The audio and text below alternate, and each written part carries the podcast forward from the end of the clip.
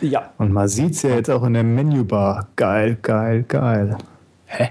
Achso, bei Hijack. Ja. Bei Hijack, genau. Bei Hijack kannst du Menübar Meters einschalten in dein, in dein Signal Flow. Richtig gut. Oh.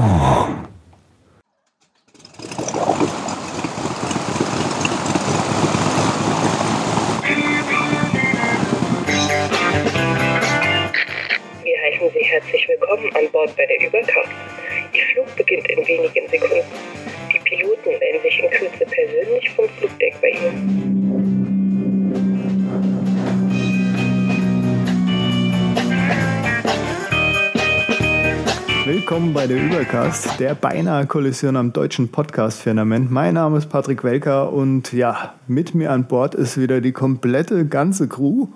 Und das feiern wir natürlich, weil unser kranker. Bello,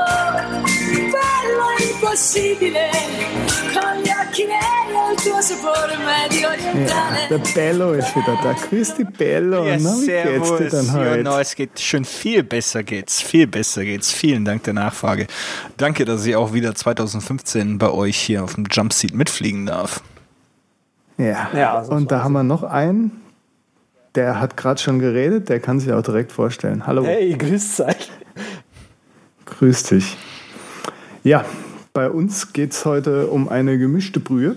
Jeder darf mal, jeder kann mal und so werden wir das auch handhaben. Aber zuallererst gibt es natürlich was ganz besonders Tolles beim Übercast. Überbleibsel. Ja, Tja, das ist wie 2014, geht es auch 2015 weiter. Wir haben äh, uns ständig begleitende Themen, so zum Beispiel Präsentationssoftware. Ich bin beim nächtlichen Stöbern durch den äh, Apple Mac App Store auf Flowella ähm, gestoßen. Auch eine alternative Präsentationssoftware, ähm, da ähnlich. Äh, da, wo es wieder runtergesetzt war.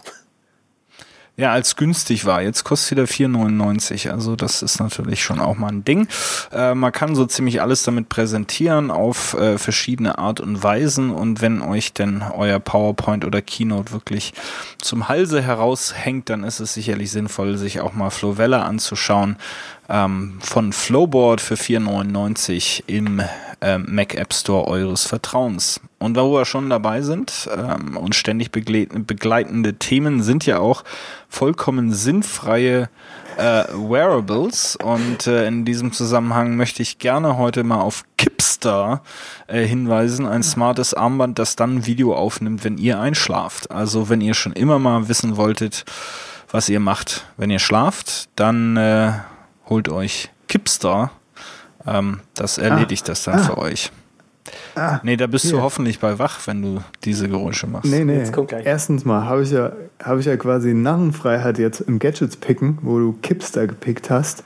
Zweitens hat mir meine liebe Freundin heute Morgen gesagt, als sie irgendwann mitten in der Nacht aufgewacht ist, dass ich irgendwie so im Schlaf so nach oben gehalten habe und so ein bisschen gefiedelt habe oder was geschrieben habe mit den Armen hoch. Also also das Ding kann es durchaus reisen, muss ich sagen. Ja, du wolltest doch aber schon das kaufen, das äh, von deinem Arm wegfliegt und dann aus der Luft ein äh, Selfie-Video ja. schießt. Das kann man doch auch kombinieren. Vielleicht eins, das, vielleicht kann sich das vom Arm lösen, wenn du einschläfst und dich dann von oben filmen. Ich glaube, das sorgt für deinen garantiert unruhigen Schlaf dann. Das ist irgendwie wahrscheinlich nicht ganz so super pralle zu kombinieren. Ich finde es ungefähr genauso cool wie, es gibt doch diese ähm, Sleep Cycle ähm, Uhren und so weiter, yes. die da auch Audio aufnehmen und so, während man schläft. Das will ich gar nicht hören. Das will ich alles gar nicht hören. Aber ich muss sagen, ich habe auch mal, als ich noch eine gute Kamera hatte, so eine Sony mit Nachtmodus, habe ich auch mal eine komplette Nacht durchlaufen lassen und mir dann die besten Szenen rausgepickt. Und man macht schon echt komische Bewegungen nachts, ja. muss ich sagen. das wollte ich gerade auch sagen. Die, die ich neulich mal getestet habe, die macht es so, die fängt quasi das Aufnehmen nur dann an, wenn so ein gewisser Geräuschpegel überschritten ist. Das heißt, du kannst das dann so ein Best-of aus sehen. deinen was auch immer du in der Nacht von dir gibst, dir am nächsten Tag anhören. Großartig. Will ich nicht sehen, will ich nicht hören, will ich nichts. Also ich meine, das ist so, oh, jetzt guck mal, jetzt drehe ich mich wieder um, kommt der Schwein raus. genau. kann, können wir da vielleicht ein GIF von kriegen, Patrick, wie du dich nachts im Schlaf umdrehst oder in der Luft rumfiedelst? Das wäre sicherlich was, was die Hörer sich angucken würden. Ja, also ich gucke mal meine äh, Videosachen durch, ob ich das tatsächlich aufgehoben habe, diesen, äh, diesen epischen Moment in meinem Leben. Ja, gehst mal runter in den Keller und ich guckst, ob nachts- deine Beta-Kassetten noch da sind. Oder war es Ja, Video im 2000? Archiv. Ja, Okay, Vorwärts immer, rückwärts so soll nimmer. es sein. Und So äh, ich ist glaube, auch das Motto ist also der. Omnifokus. Was jetzt? Was, Was ist denn das? Omnifokus. Omnifokus. Der, genau, der. Omnilocus. Originale Nichtskönner. Fechner, jetzt weiß so, ich jetzt machen Bescheid. wir mal wieder. Ähm, genau, äh, OmniFocus. Was mich an der, also die neue Mac-Version, was mich da, äh, was mir dann nicht so gefällt, ist das Arbeiten von den Tasks weg in die Projekte irgendwie rein, weil ähm, ich, ich habe doch einige Folder angelegt, so irgendwie mit Arbeit und Freizeit und so weiter. Und ich würde halt trotzdem gern ab und zu mal ein, ein Projekt aus der Inbox als, also einen Task als Projekt anlegen, aber halt genau in den Ordner rein verschieben. Und das geht mit der neuen Version nicht mehr. Also du kannst natürlich einen Task umwandeln in ein Projekt per Keyboard Shortcut, ne, Genau. Kommando Shift Shift 1, äh, aber dann wird er praktisch auf höchster Ebene und am ganz am Schluss der ähm, Hierarchie reingeschmissen und du wolltest Korrekt. das sozusagen dann direkt in einen Folder verschieben. Genau. Also das geht eben nicht. Du kannst auch den Task ziehen und einfach auf, auf das Icon äh, links ziehen und so weiter. Dann wird es dir auch als Projekt angelegt. Aber halt auch, wie du gerade schon sagst, auf der obersten Ebene. Aber du kannst halt nicht, wie es halt vorher in, in, in OmniFocus ging, äh, quasi den Task so verschieben, dass er gleich da, dort landet, wo du ihn hinhaben möchtest. Und also den, den Task nehmen können und nicht dahin verschieben können, wo ich ihn hinhaben möchte, das ist so eine Regression, die ich persönlich nicht so gut finde. Vorher war das irgendwie cooler, wo du die Inbox ähm, zusammen mit, ähm, wo du die Inbox zusammen mit den Projekten quasi gesehen hast und den Ordner. Ja. Nun gut, ich weiß natürlich von dieser Applikation relativ wenig, wie ja den meisten Hörern bekannt ist. Ähm, ich muss aber sagen, es gibt Dinge, die äh, größerer ähm, mich mehr stören als jetzt äh, dieser spezielle Case, weil du hast zum Beispiel die Situation, dass wenn du dir eine Perspektive baust, in der du dir alle stalled äh, Projekte anzeigen lässt, also alle, die keine, äh, keine aktiven äh, Tasks mehr haben, äh, wenn du dann sagst, gut, jetzt möchte ich hier einen neuen anlegen und eben Return oder Steuerung N drückst, äh, dann äh, tut er so, als wenn das ähm, jetzt schon ein Task hätte. Das verschwindet aus der Perspektive, ohne dass du den Task selber überhaupt eingeben kannst. Und äh, dann taucht das Projekt natürlich wieder nachher unter Stalled auf, äh, weil der Task nicht dazugefügt worden ist. Also er erwartet praktisch nicht, das Projekt aus der Perspektive rauszu äh, oder zu entfernen, bis der eigentliche neue Tasks äh, eingegeben ist und abgeschlossen ist. Ähm, das ist. Das ist eine echte Buggy-Geschichte und die regt mich ganz kräftig auf. Aber wir wollen uns nicht so viel aufregen. Taskmanagement-Apps mit so einem Häkchen dran, ne? Du, Inter, Ja, wie die jetzt to do. heißt. To do To do. ist mein neues Ding. Zurzeit. Gut, da, Als- da werden wir bei Gelegenheit mal drüber sprechen und dann werden wir den Teufel schon austreiben. Ähm, aber lasst uns doch mal schauen, was Neues gibt. Überschallneuigkeiten. Ja, da ist doch letztens so ein iPhone-Case wieder mal erschienen und davon gibt es natürlich ganz viele. Und das, was mir aufgefallen ist, kommt von Totale oder Total und hört auf den Namen The Scarf, der Schal. Und wie man hier, wenn ich das mal hochhalte und so und vielleicht abfotografiere, dann irgendwann mal sieht, ist das ein durchsichtiges iPhone-Case, was hauchdünn ist. Und das ist durchaus sehr angenehm, wenn man hier dieses rote Ledercase sich anguckt, was ich habe, was schon schwarz an den Rändern ist nach ein paar Monaten und total hässlich und schwer ist.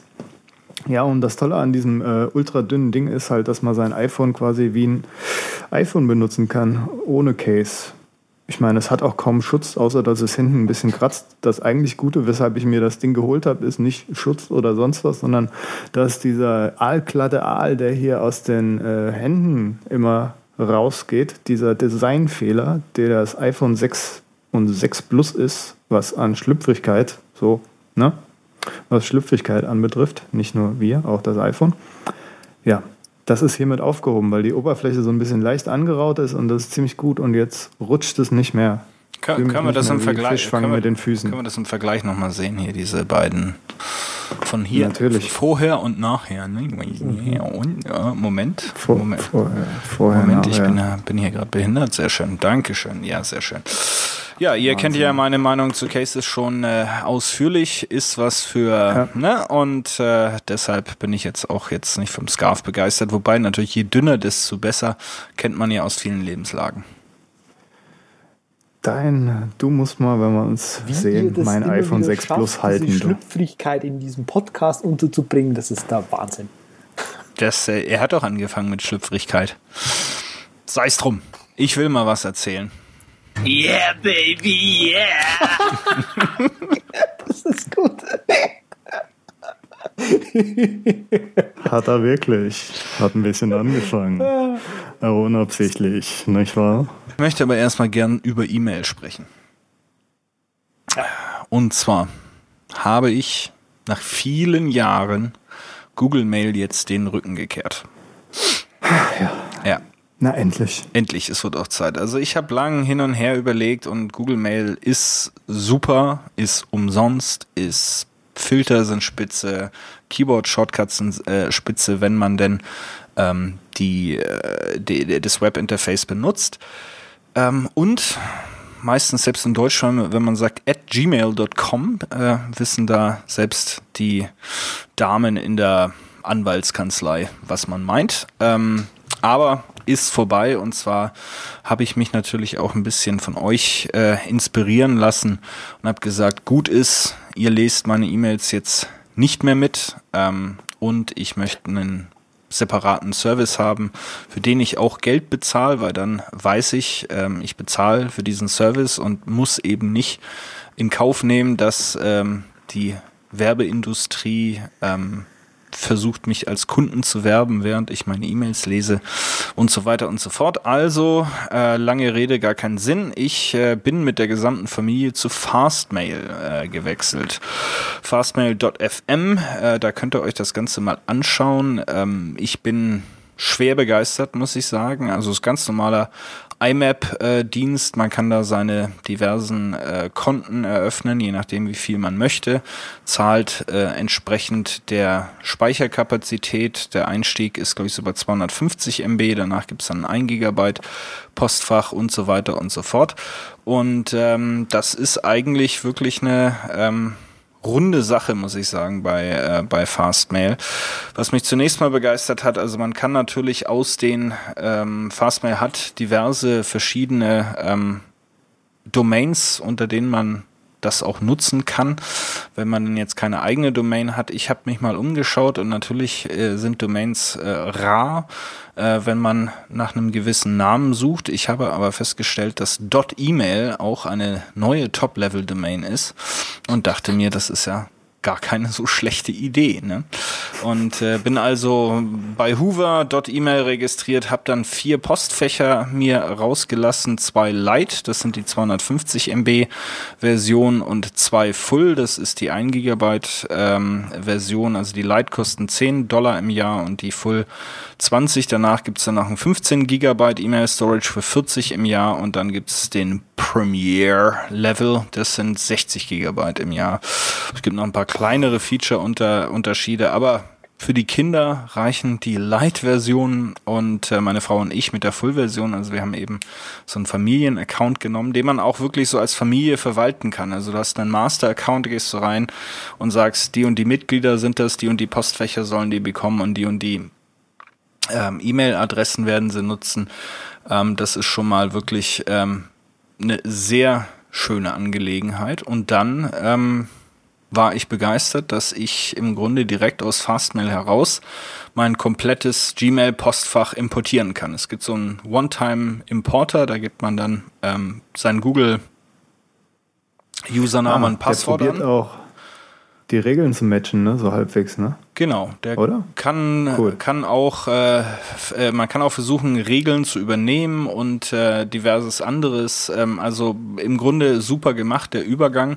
Man merkt dann allerdings, wenn man eben dieses 1 Gigabyte Postfach hat, was man bei Google Mail auch einfach alles an digitalem Müll aufgehoben hat, ne? Weil als ich dann fertig war mit dem Importieren, äh, war mein Postfach bei Fastmail zu 80 Prozent voll. Und zwar mit lauter Sachen, von denen ich nicht wusste, warum die da überhaupt sind. Also das ist natürlich diese Archivierungsfunktion, die Google einem nett verkauft, nach dem Motto, du brauchst hier nichts wegschmeißen. Aber in Wirklichkeit ist das natürlich alles wunderbare Dateninformationen über dich als Nutzer, die weiterhin analysierbar bleibt, wie so eine Art ähm, ja, Schneckenspur, die man hinterlassen hat. Der kleine Schock der Trail. Not. Genau so ist das. Ja, und äh, also Fastmail einfach zu migrieren, eigene äh, Domain genommen, ähm, dann eingestiegen und dann auch wirklich begeistert gewesen vom Postfach beispielsweise. Also der, ähm, nicht vom Postfach, sondern vom Webinterface. Ähm, ich würde jetzt nicht sagen, es ist ähm, Gmail ähnlich, aber es hat ähm, sehr viele Funktionen, die man, ähm, über die man sich freut. Keyboard-Shortcuts werden unterstützt. Ähm, man kann Regeln aufbauen, einmal mit einem relativ einfachen ähm, If This Then That Interface. Äh, man kann aber eben auch den berühmten Sieve-Script ähm, nutzen, relativ einfache äh, Scripting-Sprache, mit der man dann eben auch ein bisschen komplexere Regeln äh, zusammenschreiben kann. Und das, ähm, das hat Spaß gemacht, muss ich sagen, da so ein bisschen die Regeln aufzubauen ähm, mit dieser Skriptsprache, die wirklich im Grunde if this then that ähm, vom, vom sprachlichen her ist. Also man kann auf sämtliche Headerfelder zugreifen ähm, und kann eben dementsprechend dann äh, Regeln aufbauen. Also das hat äh, sehr gefallen ähm, an Fastmail. Für die, die es brauchen, Fastmail unterstützt natürlich auch ein zentrales Adressbuch. Zum Beispiel kann man auch Adressen zwischen Familienmitgliedern sharen über das äh, Fastmail-Adressbuch. Äh, man kann auch Kalender ähm, entsprechend Notizen und sogar Files über, über Fastmail sharen. Das sind jetzt Funktionen, die ich weniger nutze. Also Adressbuch und Kalender sind weiterhin über iCloud. Ähm, und Files, da wissen wir alle, Dropbox und sonst nichts anderes. Aber man kann eben auch als One-Stop-Shop hier bei Fastmail im Grunde irgendwie alles abholen. Ne? Wo seid ihr denn mit eurer E-Mail? Beim welchem Anbieter eures Vertrauens? Also ich bin ja immer noch bei, bei Überspace. Ne? Hast du noch nie erwähnt. Was, was Nee, ist das ne? denn? Ich habe auch immer noch nicht meine tollen äh, Regeln nachgereicht, mit der ich einfach ähm, immer archivieren kann und es landet dann im richtigen Ordner. Immer nur swipen, swipen, swipen zum Archivieren oder einmal durchswipen und dann ist es deleted. Nee, ich bin immer noch zufrieden so, wenn man nochmal die Emaille aufruft, die auf Episode Punkt Tralala ist. Kommt in die Shownotes, ne? unsere E-Mail-Folge. Legt die E-Mail-Adresse Ja, auch gleich an. seitdem hat sich nichts geändert. Ja, äh, feedback at schieß mich tot der übercast.com. Ja, das UC008 Und- ist die Emaille-Folge. Und der Andreas, der ist immer noch bei Dreamhost. Gmail, äh, Gmx. Genau, genau, ja. Äh, nee, Dreamhost. Also da, wo, wo mein Server ist, da hoste ich auch meine E-Mails schon seit Jahren. Du hast auch einen Dreamhost. Ja. Meine Güte, haben sie alle einen Dreamhost hier. Dabei haben wir doch den traumhaften deutschen Überspace. Ich komm bei denen halt- diesen Anti-Lokalpatriotismus nicht. Ich check das überhaupt nicht, äh, wa- warum, also Überspace ist so ein Angebot, da sitze ich davor und denke mir so, warum sollte ich mir das selber antun wollen in meiner Freizeit? Das Patriotische deutsche Blogger gegen ähm, internationale Hoster. So sieht das Ja. nämlich aus. Ja, also anlachen würde es mich, anmachen würde es mich ja schon, der, der Überspace. Aber ich habe bisher überhaupt noch keine Zeit gehabt, mir das anzuschauen, mir, das, mir, da- mich da reinzufummeln und was weiß ich noch alles. Das ist mir irgendwie zu. Mein der Dream-Host ist doch auch, du klickst dir da halt an, ob du jetzt auf, auf Nginx oder, oder auf äh, ne, Apache oder CGI oder was es ist machen willst, hast halt ein bisschen mehr Auswahl. Bei Überspace ist festgelegt, aber ansonsten ist es doch auch äh, fuddelig, bis du da was so Command-Line-technisch am Start hast, oder? Ja gut, du hast die E-Mails, sind vorkonfiguriert wahrscheinlich Mhm. und so. Ein bisschen mehr Interface. Bei mir Es ist, ist halt auch kein gleich ein Interface. Junkfilter mit dabei. Ja gut, der ist, der ist, na, Der ist Built-in. Bogo-Filter ist da auch. Nee, hat Fastmail Natürlich natürlich auch. Und, aber ihr habt natürlich auch gerade erwähnt, Wie, könnte ich, wie konnte ich Ja. den Überspace auch nur bezweifeln? Ja, eben. Okay, wir wollen ja hier nichts hijacken, also Oh, you touch my tralala. weiter geht's. You touch my talala. Ich glaub's nicht. Gut, äh, nee, also ich äh, wollte auch sagen, Fastmail natürlich auch Spamfilter mit dabei, ist auch über die Regeln noch ein bisschen kontrollierbar, ähm, relativ gut. Aber ihr habt schon erwähnt, ne, man kann natürlich auch äh, drüber nachdenken, geht man jetzt zu ähm, GMX oder web.de, braucht man eine DE-Mail-Adresse. Ähm, klar, es gibt natürlich einmal das Thema, wo liegen die Daten, wobei ich jetzt schlichtweg behaupten möchte, dass der Standort äh, der Daten nicht unbedingt für äh, die Sicherheit äh, der Daten ähm, spricht, sondern ähm, eher, was dann der entsprechende Anbieter dafür auch tut. Aber ich muss sagen, wenn ich mir das Webmail und, und GMX angucke, das, da komme ich mir vor, als wenn du irgendwo äh, in der Litfaßsäule eingesperrt worden bist oder sowas. Ne? Also das, äh, das Interface ist von 2002 und äh, wenn man auf dem Weg sich zu seiner E-Mail begibt, dann läuft man im Grunde da erstmal durch eine Shopping Mall durch, so gefühlt. Ja, das ist So ein ungefähr. deutsches Relikt wie AOL bei den Amerikanern irgendwie. Die Irgendwie. GMX-Sache.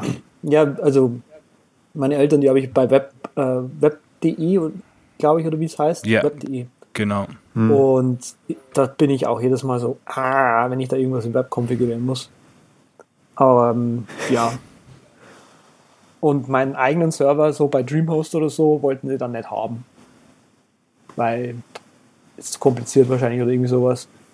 Und ja, ich habe ihnen halt jetzt schon IMAP und so weiter eingerichtet und, und so, aber ab und zu mal muss man halt trotzdem in dieses depperte Webinterface rein und naja, das ist schon ziemlich. Vor allem, die versuchen halt an diesen E-Mail Backend-Ding versuchen die halt so viele Zusatzservices und Werbung und was weiß ich noch alles äh, dazu zu legen, ähm, dass das schon wieder fast unmöglich zu, zu benutzen ist. Ja. Wie wir das so mögen, Genau. eine Sache, aber die richtig. Ne? Und da hat man so das Gefühl, man kauft mit dem äh, E-Mail-Account noch zwei Waschmaschinen und eine ähm, Versicherung für ähm, ein Highspeed-Boot. So schaut's aus. Wobei es da auch gute Anbieter gibt, und zwar einen deutschen All-Inclusive.net oder com. Ich glaube .com, genau. Da habe ich lange Zeit gehostet. Da ist mein Vater jetzt immer noch, ist auch so ein Paketding. Kannst dir halt ein Mini-Paket für 2,79 oder so im Monat raussuchen. Kannst auch 20% sparen, wenn du drei Jahre im Voraus die Kohle zahlst und kriegst halt noch eine Domain dabei oder das größere Paket für sieben noch was mit drei Domains oder vier mittlerweile sogar. Das ist auch ganz nett. Aber wenn man halt wirklich was will, was eine Sache richtig gut macht, dann ist man, glaube ich, bei deinem Fastmail echt nicht an der falschen Adresse. Ja, vielen Dank. Also ich habe auch, auch lang überlegt, es sind natürlich die alten Klassiker hier eine Strato 1 und 1 und wer da nicht noch alles äh, rumkriecht, aber es ist so, ich wollte einen E-Mail-Anbieter, ich wollte keinen Webshop und keinen Homepage-Baukasten und sieben Domains noch umsonst dazu, sondern ich wollte einen E-Mail-Anbieter, der das einfach gut kann. Aber du wolltest auch noch über was anderes reden. Ich möchte über viele Dinge mit euch reden, aber die Zeit ist immer so knapp. Nee, also es ist äh, natürlich auch äh, nochmal ein Thema äh, gewesen, das äh, ganze ähm, war Datensicherheit, ähm, Privacy ich hatte wirklich keinen Bock und ich werde es jetzt auch weiter treiben in meiner Gesamtnutzung. Ich äh, suche eigentlich nur noch über DuckDuckGo, äh, selten über Google. Ähm, ich bin mit der E-Mail jetzt äh, fort. Google Drive so, äh, nutze ich so oder so nicht, sondern eben Dropbox. Also ich möchte bewusst wirklich für ähm, die Services, die ich nutze, zahlen und wissen, dass dadurch meine Daten ein Stück weit ähm, geschützt sind. Ähm, ich denke, das ist eine gute Voraussetzung. Wenn es dann wirklich sicher sein soll, und ich habe mal recherchiert, wenn ich eine E-Mail verschlüsseln möchte auf dem Mac. Äh, das ging früher mal relativ einfach, muss ich sagen. Heute ist das alles ein bisschen versteckter, ähm, mhm. wenn man das äh, sucht im nun Mail-App oder im, äh, in, in der Hilfe oder auch in den Online-Foren. Ähm, es gab früher auch PGP, Pretty Good Privacy, für, äh, für Mail-App als Plugin. Das gibt's heute jetzt so nicht mehr, jedenfalls nicht mehr unter äh, Yosemite. Ähm, was aber im Grunde die einfachste Variante ist, dass man sich ein sogenanntes Zertifikat ähm, holt.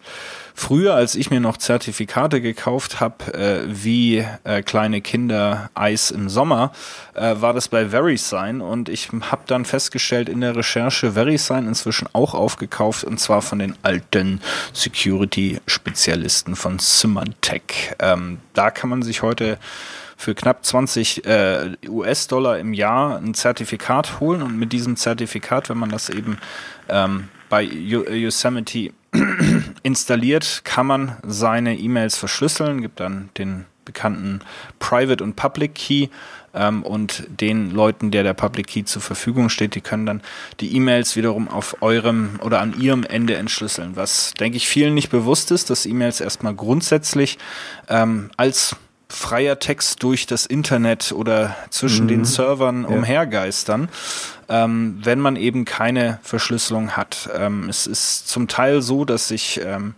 die verschiedenen Anbieter auf eine Grundverschlüsselung geeinigt haben. Also iCloud zum Beispiel verschickt grundsätzlich, ohne dass der Nutzer es äh, weiß verschlüsselte E-Mails. Allerdings, wenn das an einen Empfangsserver geht, der diese Verschlüsselung nicht beherrscht, äh, dann meldet er das zurück und bekommt dann wiederum die Klartext-E-Mail zugeschickt. Und äh, es gibt sehr, sehr viele Anbieter, die diese Verschlüsselung noch nicht mit unterstützen. Also klasse von Apple, dass sie das in iCloud mit reingebaut haben, aber es wird eben noch nicht breit verschlüsselt. Das heißt, wenn ich jetzt wirklich was per E-Mail verschicken möchte, wo ich sicher gehen möchte, dass ganz wenige, außer ein paar Jungs bei der NSA, das mitlesen, äh, brauche ich so ein Zertifikat, um diese Verschlüsselung herzustellen. Ich glaube, das ist wirklich was so ein bisschen mit der Consumerization von Mac OS 10 sind solche Sachen stark in den Hintergrund getreten und äh, da besteht die Gefahr, dass die Leute sich keine Gedanken mehr drüber machen und deshalb wollen wir euch heute wachrückeln und sagen, ähm, ihr müsst was tun, wenn ihr sichere E-Mails verschicken möchtet. Ähm, ich selber muss sagen, habe nicht so den großen Bedarf für Verschlüsselung. Ähm, es ist ja so am Ende des Tages, dass Firmen-E-Mails intern werden ja nicht übers Internet geleitet, sondern bleiben im internen ähm, LAN oder werden über VPN zwischen verschiedenen Standorten ausgetauscht. Die sind erstmal sicher und was man dann nach draußen schickt, da muss man dann drüber nochmal nachdenken. Habt ihr Zertifikate? Verschlüsselt ihr eure E-Mails? Da. Fechner, du, du redest immer so lang. Ja, das ähm, ist. Äh, ich kann zirkulare, zirkulare ähm, Atmung. Ich kann ja. reden, ohne aufhören zu müssen. Hatten wir nicht mal ausgemacht, so wenn man sich meldet, dann macht man frei für die anderen Leute. Ich ja, das würde bedingen, dass ich den, das würde bedingen, dass ich das Skype-Fenster im Vordergrund habe. Also im Anbetracht meiner Situation, ich habe gerade das, nur das Skype-Fenster vor mir, quasi. Ach so, stimmt ja. Ähm, das sieht ja nichts. Ich sehe nicht mal mehr den Chat gerade. nee, ähm, drei Dinge. PGP ist noch aktuell, beziehungsweise, also ich weiß jetzt nicht, ob es PGP oder GPG heißt, aber das gibt es für Yosemite. Heißt. Ja, ja, gut. Das gibt es für Yosemite, das ist ähm, irgendwann wieder, ähm, wie sei denn, reaktiviert worden. So, glaube ich, äh, kann man das sagen. Wiederbelebt. Und Wiederbelebt. Gibt es wieder einen aktuellen Bild, der für Mail und so weiter läuft.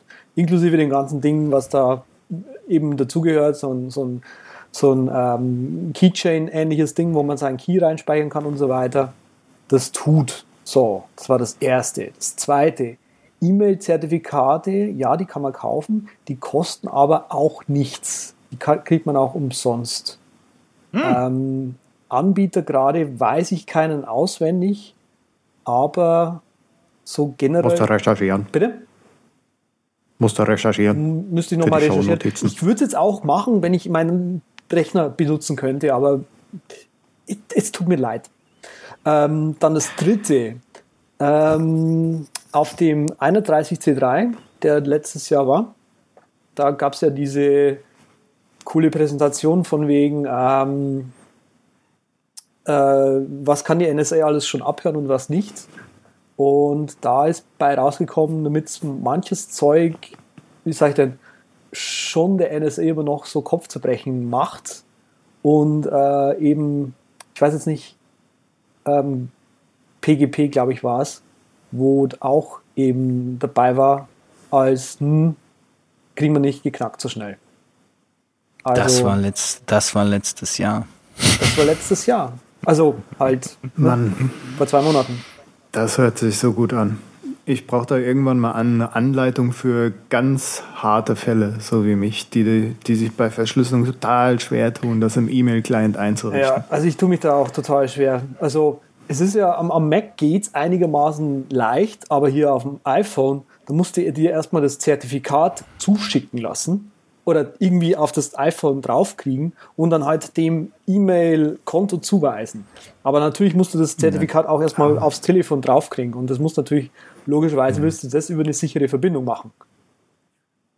Aha, und das heißt, ich kann das nicht einfach mit dem iPhone-Config-Tool da reinhauen und auch mein Dispatch beherrscht, beherrscht das dann. Das wäre dann der nächste Fail. Genau, nee, nee, also so, sobald du übers Kabel gehst, ist es vollkommen in Ordnung. Aber halt, Ah, äh, da okay. gibt es manche Anleitungen da draußen, die empfehlen halt, ähm, die, das Zertifikat sich selbst per E-Mail zuzuschicken. Ja, super. Genau. Das ist sinnvoll. Wie ich mir auch immer die Passwörter per E-Mails selbst schicke.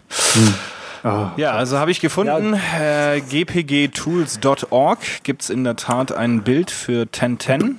Und äh, ja, hast du für E-Mail, hast du für Keychain noch ein paar andere hübsche Services dabei und auch äh, sonstige Inc Encryptions. Äh, vielen Dank, Genau. dass äh, du mich da mal aufgeklärt hast. Das, das weiß ich aber auch nur, weil mich äh, eben jemand immer wieder aufklärt über solche Themen. Und äh, was man da nicht noch, äh, da noch dazu sagen sollte, die Jungs, ähm, die das machen, die wollen ein bisschen Geld jetzt gerade haben, damit halt das Projekt weiterläuft. Und ich glaube, wenn unsere Hörer da mal spenden können würden, das wäre super. Ja, gpgtools.org slash donate.html. Da kann man seine Bitcoins loswerden. Ja, nee, sowas ist zu unterstützen, genauso wie ich auch. Das Was? Internet ist für uns alle Neuland. Klassiker. Klassiker, Aber klar, dass du Klassiker, das als Sample Klassiker. drauf hast. meine Überleitung. Ja. ja, Klasse Überleitung. wohin Nee, denn? genau, also Zum Beispiel- eine andere Sache, die du, glaube ich, so in deinen Wusste ich doch, dass da noch was kommt. Komm jetzt. Hau ja. raus. Ähm, so eine Sache, die glaube ich, das Sven noch in seinem, seinem Ding drin hatte, das, da ging auch neulich so ein Tweet rum, dass, und, und auch, glaube ich, so ein Blogartikel und so weiter von, von Der Fechner hat was im Ding drin. Glaube ich, war der, der so ein bisschen äh, Ah, so. mal wieder drüber redet, wie. Was sagst du? Nix, ich habe nur trans translated. Translated. Errol Balkan? Oder was? Also, also einfach weitermachen, Andreas. Okay, einfach Schmacher. Ähm, der mal wieder so ein bisschen darüber gesprochen hat, so, ähm, dass eben Google ein Interesse an den Daten hat und dass es eben einen Unterschied gibt zwischen Sicherheit äh, und Privatsphäre. Genau. Also Very Google good. ist natürlich wichtig, dass du sicher bist, aber Privatsphäre ist, Ist für nicht. die jetzt nicht so wichtig. Ja. ungefähr. So sehe ich das auch. Das ist eine sehr gute Unterscheidung und danke, dass du darauf nochmal hinweist. Aber wie gesagt, ich kann nochmal empfehlen, fastmail.com. Eine Sache richtig gut. Äh, tolle, äh, tolle Web-Oberfläche kann aber auch per IMAP an, anges äh, angesteuert werden, wenn man es denn lieber nativer hat, lieber Patrick. Ja, ich wollte mich mal heute so äh, dem Thema widmen, das Ansteuern native versus Web-Apps. So, wo ist da der Unterschied und so. Und da bin ich auf natürlichen Daring Fireball Post gestoßen und der gute John fasst das ganz kurz so. Eine Web-App ist drei Ebenen tief. Du hast die App, die im Browser funktioniert, auf deinem Betriebssystem. Und bei einer nativen App die hat nur zwei Ebenen. Die kommt ohne den Browser aus. Hast halt nur deine App und die greift dann auf deinem Betriebssystem, per deinem Betriebssystem halt auf ihre Funktionen zu. Kann so ein bisschen mehr möglich machen, da halt in der Kombination mit einem Betriebssystem, ja, Shortcuts und alles sowas etwas leichter von der Hand fallen, als wenn man das hm, per HTML, JavaScript und Angular oder was weiß ich was noch programmieren muss.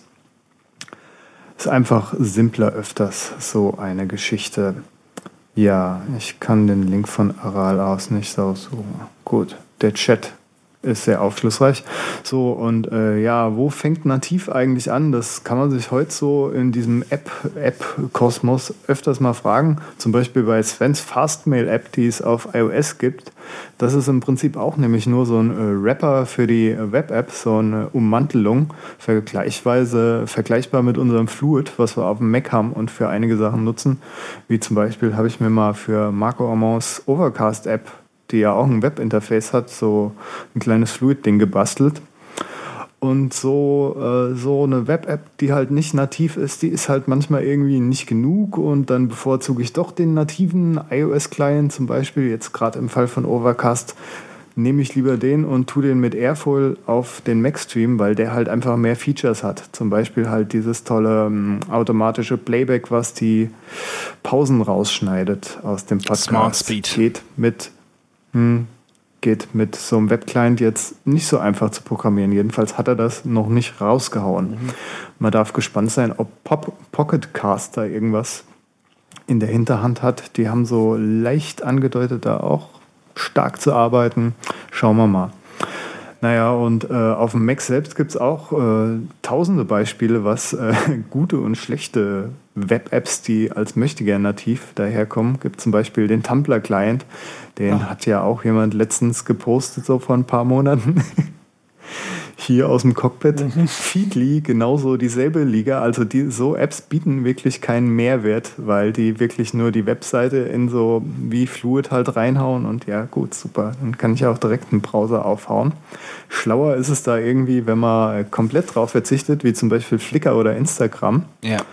Oder zielgerichtet zum Beispiel da rangeht. Da gibt es so eine App, äh, so ein Outliner, Workflowy Kennt jemand von euch? Ja, nee? schon mal gesehen. Das, ah, schon mal gehört. Ist eigentlich, wenn man gern mit Listen arbeitet und nicht gerade MindNote überall am Start hat, ist ja schon ausgeschieden. ja, schon ausgeschieden. Eigentlich eine ganz coole App so. Ähnlich äh, wie Fastmail haben die auch auf iOS so eine Rapper-App, die aber trotzdem saugut gemacht ist. Genau wie die iOS Fastmail App, die ja auch bei Gabe Weatherhead nicht schlecht abgeschnitten hat, weil einfach das Fastmail-Interface, Web-Interface so gut gemacht ist und auch mobil einfach so gut funktioniert. Das, das Slack ist ja genauso ein Beispiel. Ja. Sowohl die Mac-App ist Slack gerappt, als auch die, die iOS-App. Ja. Ja. Hm. Ja gut, es gibt da ja, also immer wieder äh, muss ich mich schwer aufregen über diese äh, möchte gern Nativ-Portierung. Äh, also es gibt ja beispielsweise im To-Do-List-Land gibt's den To-Doist, ähm, was grundsätzlich gar keine ja. schlechte ähm, Geschichte ist aber dann wird einem im Grunde ein Nativ-Client äh, verkauft, der nichts anderes ist als eben ein Ausschnitt der des Webinterfaces in einem, äh, in einem Modal-Window ähm, auf, die, auf den Desktop zu hauen. Also da ist nichts mit mhm. Drag and Drop mhm. mal einen Pfeil rein oder ähm, Shortcuts oder eben Integration über Services etc. in die mhm. ähm, in, in das Gast OS rein und äh, die Geschichten, da bin ich dann immer sehr schnell, sehr schwer enttäuscht und äh, das ist für mich dann auch immer fast ein Grund zu sagen, ja, es war ein super Webinterface, aber mit dem Ding habt ihr es bei mir so mhm. vermiest, ähm, ja. da möchte ich eigentlich jetzt gar nicht mehr mit euch reden. Ne?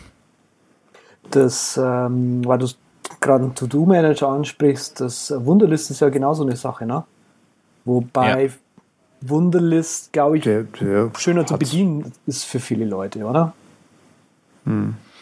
Auf jeden Fall, die haben ja auch ein bisschen Vorsprung zeitmäßig und großes Entwicklerteam dahinter und Dutzende Funds und alles Mögliche. Aber To-Doist habe ich mir auch echt rausgepickt, weil ich ja letztens nach dem To-Do-Manager geguckt habe und To-Doist da vom Funktionsumfang auf jeden Fall ganz weit vorne mitgespielt hat. Okay. Aber halt genau diese Sache mit diesem, das ist furchtbar, wenn du halt mehrere Dateien markieren willst, äh, so gewohnt bist bei Mac, ich klicke die erste an in der Liste und halt Shift gedrückt, klick die letzte an, nix ist halt. Ja, genau, stimmt. Das war so ein bisschen, das fand ich auch sehr komisch Mhm. bei To-Do-Ist, dass, dass, dass du aus deinem gewöhnlichen Workflow einfach rausgeworfen wirst. Ja. Ja, geht nicht. Aber es ist klar, dass Federico da äh, voll abgehypt ist, weil auf iOS touchst du ja eh nur rum mit deinem Finger und da brauchst du keine Maus und brauchst auch kein Keyboard, um das Ding super flüssig zu bedienen und komfortabel irgendwie, weil du eh drauf gewöhnt bist, alles mit deinen Patschehändchen zu machen. Ja, also Federico Bei so einer Vitici. essentiellen Abkom Genau, Federico Vitici von MacStoriesNet findet äh, To-Do ist ganz doll. Aber ich glaube, genau in dieser Diskussion Web äh, versus Nativ, da scoret das Ding äh, überhaupt nicht. Ich weiß auch äh, noch vor weniger Zeit, als wir mit Trello angefangen haben, hier zur Organisation dieser vollen Chaotentruppe im Übercast, ähm, glaube ich, weiß nicht, Andreas, hattest du mal eine Trello-App entdeckt, die sich aber eigentlich im Grunde auch nur als kompilierte äh, ähm, Fluid-Version rausgestellt hat. Also da hat man, kann man mit Fluid, dem Single-Site-Browser, äh, sich genau dasselbe zusammenbauen im Grunde. Ne? Im Prinzip. Wer Keyboard Maestro hat und äh, Trello übrigens bedienen will, für den hätte ich da auch so einen Blogpost. Ich tue hier auch übrigens die ganzen äh, Shownotes so halbwegs gut aus Trello äh, exportieren als Markdown-File. Also wenn man sich da ein bisschen hinsetzt, geht das eigentlich ganz gut. So am Rande mal. Ja, da hat er, da hat der Herr Welker im Stübchen mit seinem Lötkolben wieder ordentlich was zusammengeschraubt. Ne? Das, das ist ordentlich overengineert, so wie wir das Deutsche können. Äh, ja, ich habe es auch nie verstanden, dass mal so Apps, äh, die wirklich nur gut auf iOS funktionieren, dann so, so ich meine, essentielle Apps, die man so benutzt, wie zum Beispiel sein Tagsmanager, dass man dann nur so ein iPhone da hat, wo man seine Sachen einhämmert. Deshalb war mir schleierhaft, wie die Leute so auf Clear zum Beispiel, Oh wo es ja. auch am Anfang nur eine iOS-App.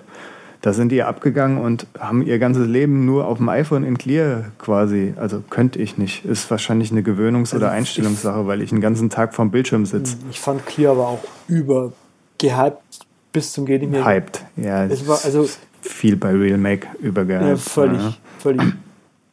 Die, die, die Clear, das ist so ein, so ein Taskmanager gewesen, den schaust du dir an äh, im Video und denkst dir so, ja, jetzt. Und jetzt? Ja. Ja.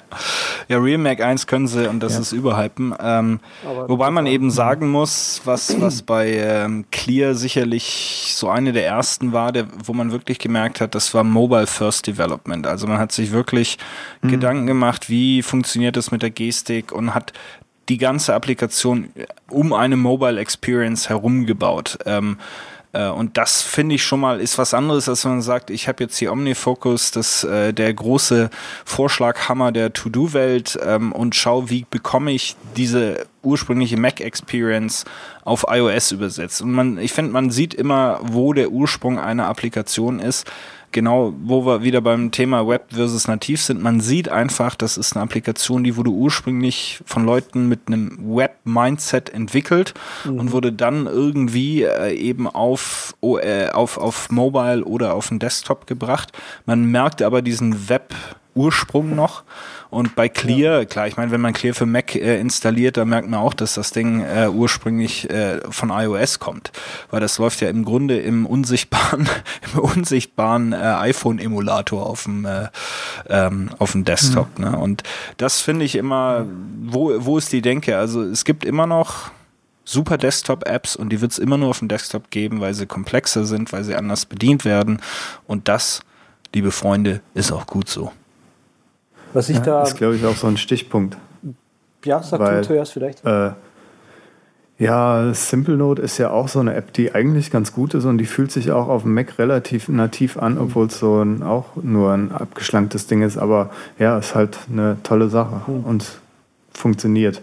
Genau wie dieses Workflow. Aber es geht ja auch ähm, andersrum. Zum Beispiel wo du gesagt hast, wie geht man ran? Mobile First und so. Und ja, Instagram war ja auch zum Beispiel erst Mobile First und hatte jahrelang gar keine Web-App und Mhm. nativ und überhaupt ist nur auf iOS und Android gestartet. Ja. Ne? Das war ja auch so ein Ja, und die sind Ja, ja, ziemlich eindrucksvolles sind ja Beispiel. jetzt mit den Nutzerzahlen größer als Twitter auch und so. Also ähm, ja, also von, von dem her glaube ich, kann man gar nicht so argumentieren, dass jetzt irgendwie, wie du gerade schon diese Stichworte genannt hast, die wollte ich ansprechen, nämlich, das war gut, dass du mir das aus, äh, aus dem Mund genommen hast quasi, ähm, Natürlich, gern. ist die, ist die Diskussion gar nicht um, um, ob jetzt Mobile First das richtig ist oder Desktop First oder Web First, sondern äh, ich glaube, die Overall Execution ist, glaube ich, dann ähm, durch, doch auch durch, durchaus ausschlaggebend. Ich Du denke, meinst so die Entwi Entwicklung äh, hinter diesen nativen Apps oder wie?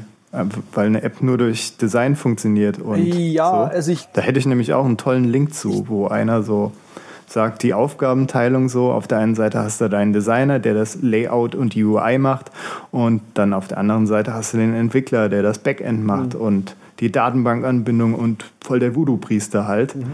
Und äh, in dem Artikel heißt so halt, ja, die Entwickler werden halt öfters für, als Mädchen für alles so ungefähr hergenommen und müssen sich dann auch noch eine UI ausdenken, wo sie überhaupt nicht spezialisiert sind drauf, obwohl er ja eigentlich nur die Nullen und Einsen und die Roboterarmee losschicken will. Und im besten Fall kommt dann halt sowas wie Audio Hijack 1 raus. Und wenn mit Aufgabenteilung dahergemacht ist, dann kriegst du sowas wie Audio Hijack 2. Ne? Gibt es auch noch einen Link in Show Notes, weil habe ich heute gelesen, Jason Snell Interview halt mit einem der Founder von ne, Rogue Amöbia. Bei dem Namen tue ich mich immer so schwer. Paul Kafassis oder was? Ich weiß nicht mehr welcher, aber auf jeden Fall, wenn da alles flüssig ineinander geht, dann ist es äh, auf jeden Fall auch gut. Ist halt für mich auch immer spannend zu sehen, äh, welchen Weg wählt ein Entwickler. Geht er zuerst mobile, geht er in eine Web-App, fokussiert er sich auf den Mac? Finde ich super spannend. Ja gut, es ist natürlich bei Einzelentwicklern oder Indies ist das äh, ja im, im Grunde eine individuelle, in, individuelle Ausprägung oder, oder auch äh, Historie. Aber ich denke, sobald du so ein bisschen professioneller einsteigst, ähm, brauchst du vielleicht nicht unbedingt Entwickler, weil ich würde mal hoffen, dass Datenmodell und Logik im Grunde immer sehr ähnlich bleiben, aber du brauchst einfach Interface-Designer, die eine gewisse Herkunft haben. Also wenn du sagst, das ist jetzt Hm. Das mein Fall. Herz der Applikation, dann lasse ich dieses Web-Interface von jemandem mit einer Web-Historie entwickeln und das iOS-Interface von einem Mobile-Grafikdesigner etc. Und wenn du dann sagst, nee, hier du mach doch mal für alle drei ne, und für Android noch mit, dann äh, kommt meistens auf irgendeiner, wenn nicht auf mehrerer Plattformen Murks raus. Naja, wenn es ein UI-Guru ist, ne, der sich so wirklich auch auskennt, weil so arg ist es ja nicht. Es muss dann nur halt auf dem Web und auf dem Mobile-Client völlig anders implementiert werden. Zum Beispiel, wenn der sich die UI so und so überlegt hat, dass das Menü hier ultra wichtig ist, um die Filmleiste aufzuklappen, dann muss der halt, ja gut. Ja gut, Ich weiß auf jeden Fall, was du Das, meinst. das aber ist im Prinzip, glaube ich, so ein bisschen das, was ich mit Overall Execution meinte. Man, wenn man wenn man nur auf einer Plattform startet, sollte man trotzdem immer im Hinterkopf haben, damit die Strategie trotzdem auch ein bisschen größer äh, im Prinzip gefahrt, gefahren werden kann und dass es eben zu Problemen kommen kann und, und ähm, dass, dass man halt versucht, dann quasi auf die 80 Prozent auf jeder Plattform irgendwie hinzuarbeiten. Das soll halt annehmbar okay sein, weil ich, obwohl jetzt Slack keine native App ist, finde ich sie gut auf dem Mac. Ja. Gut, es ist natürlich auch, abschließend. ist ja auch so, vielleicht wenn ich das noch ganz kurz äh, einwerfen dürfte. Na gut, Ähm, wenn es sein muss. wenn man jetzt sich anschaut, wo die Reise hingeht mit, mit iOS 8, äh, mit äh, Yosemite vom, vom UI-Interface, mit dem ähm, berühmten Android ähm, äh, Design, mit den äh, berühmten Android-Design-Maßnahmen jetzt, äh, wie heißt das ganze Ding nochmal? Material. Material, genau. Ähm, dann ist natürlich schon auch eine gewisse Angleichung da, die man jetzt heute sieht zwischen den Web-Frontends, zwischen den Applikationen. Das wird alles flacher, kastiger, ähm, stärker auf, auf Farben eben auch betont. Da verschwimmt, sage ich mal, die ganze Interface-Geschichte jetzt auch ein bisschen. Ob das gut oder schlecht ist, werden wir noch rausfinden. Aber ich denke, das macht es vielleicht auch ein bisschen einfacher, wirklich ein kleineres Design-Team anzusetzen, um dann ähm, ja, im Grunde nur Variationen zu finden des, des User Interfaces für die verschiedenen Plattformen. So, sag mal, habt ihr denn jetzt noch so zum Abschied irgendwelche Apps, wo ihr euch ganz dringend noch ein Webinterface oder einen nativen Client wünscht? Ich habe da nämlich zum Beispiel bei, bevor die erste OmniFocus 2 äh, Beta rauskam, habe ich so gedacht, boah, die hauen bestimmt jetzt endlich ein verdammtes Webinterface raus zum Kollaborieren Vielleicht noch nicht, aber wenigstens schon mal ein Webinterface. Ich weiß von nichts. Natürlich Ach, nicht. Komm. Ach so, ah ja. So, ihr müsst sagen, Andreas hat gesagt, er weiß von nichts und der hat ja auch so ein paar Lieblings-App, aber da kann er natürlich sich in Schweigen nur hüllen. Ja, gut. Letterbox, d, fand ich ganz gut mal. Ah um abzulenken von diesem frappierenden Privatsphäre-Eingriff hier. Mit Letterboxing, ja.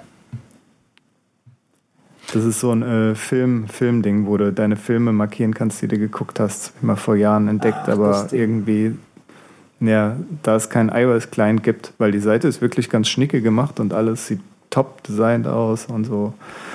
Aber irgendwie jedes Mal ins Internet zu gehen, wenn ich auf der Couch sitze und gerade was, naja. Sven, ja, Vermisste also, was? Es ist so, dass ich sagen muss, dass ich mich natürlich teilweise dann doch auch eher für so Echo-Systeme entschieden habe. Also Feedly beispielsweise hm. ähm, nutze ich Evernote. schon. Feedly nutze ich schon so als ähm, Aggregation für die RSS-Feeds, habe dann aber unterschiedliche Clients oben drauf gepackt, äh, mhm. sei es jetzt eben auf dem Mac oder auf dem iOS. Also ich habe mich dann immer irgendwie zu, äh, habe mir immer irgendwie zu helfen gewusst ähm, am Ende des Tages. Ähm, ich muss sagen, dass momentan ja Overcast ähm, könnte ich mir gut vorstellen als, ähm, als Mac-Client noch. Ähm, aber es ist jetzt so, dass ich da inzwischen recht zufrieden bin. Es sind mehr so andere Geschichten, die ich mir wünschen würde, wenn wir bei OmniFocus sind. Ich würde mir einen IFTTT-Channel wünschen, der über die E-Mail hinausgeht hm. äh, für OmniFocus ja. beispielsweise. Ne? Also das wäre mir dann fast wichtiger, dass die, dass das digitale Interface äh, da ist. Aber ja, aber es ist äh, nach wie vor so, dass genau was du vorhin gesagt hast, wenn ich irgendwie eine geile App auf äh, iOS finde und ähm, sag Mensch, cool, könnte man ausprobieren, aber feststelle, dass da eben Inhalte oder Daten behandelt oder verwaltet werden, die ich äh, sowohl mobil als auch am Desktop brauche und feststelle, die haben keine Desktop-App, dann ist das äh, Thema schon durch. Ja. Mhm. Es gibt Sag doch mal was. Komm doch mal mit der Liane direkt aus dem Kanal ge.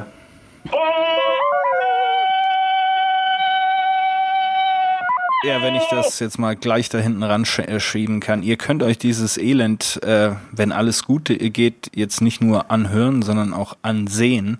Und äh, das leitet uns okay. Ah, gleich dazu zum neuesten äh, Hobby von unserem Herrn Zeitler, der in äh, als alter Hobby ähm, 8 mm Filmer jetzt eine Videoplattform entdeckt hat, die er uns heute gerne mal ans äh, Herz legen möchte.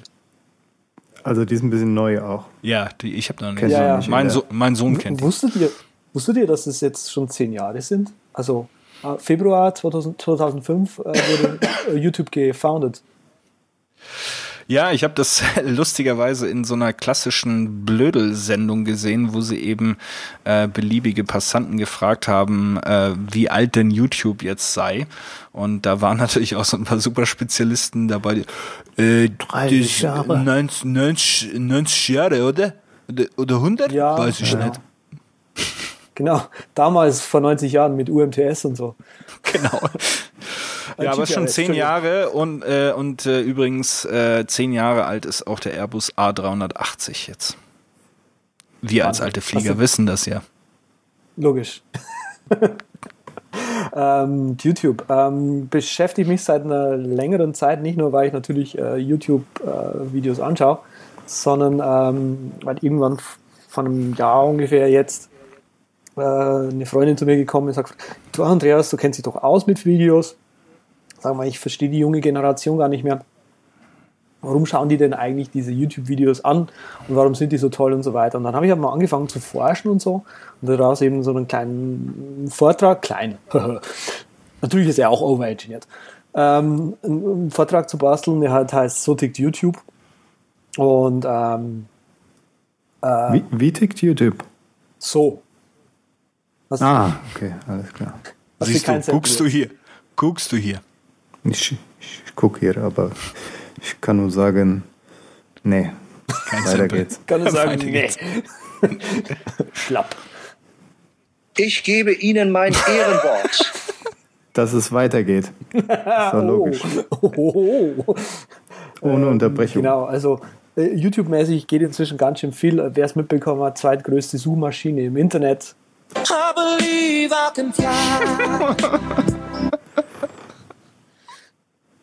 Jetzt auf YouTube. Jetzt auf YouTube, jetzt wie auf YouTube. Zweitgrößte Suchmaschine, Andreas. Entschuldigung, dass sich der Voll Kasper aus Berlin da immer unterbricht. Hast du den Pick das letzte Mal gehört? Du meinst auf dieser, äh, ich höre ja keine Podcasts an, die sie anhören, als wenn sie in einer Dose aufgenommen worden sind. Ö. Das trifft mir jetzt Wort. ja. Das Lied ist nix. auch schon über zehn Jahre alt, übrigens. Das ist wohl Weil ich richtig. bei meiner, Ja. weil ich bei meiner Suche, um, um wie lange das jetzt her ist, auch mal die Charts durchgeforstet habe und dabei Britney Spears entdeckt habe.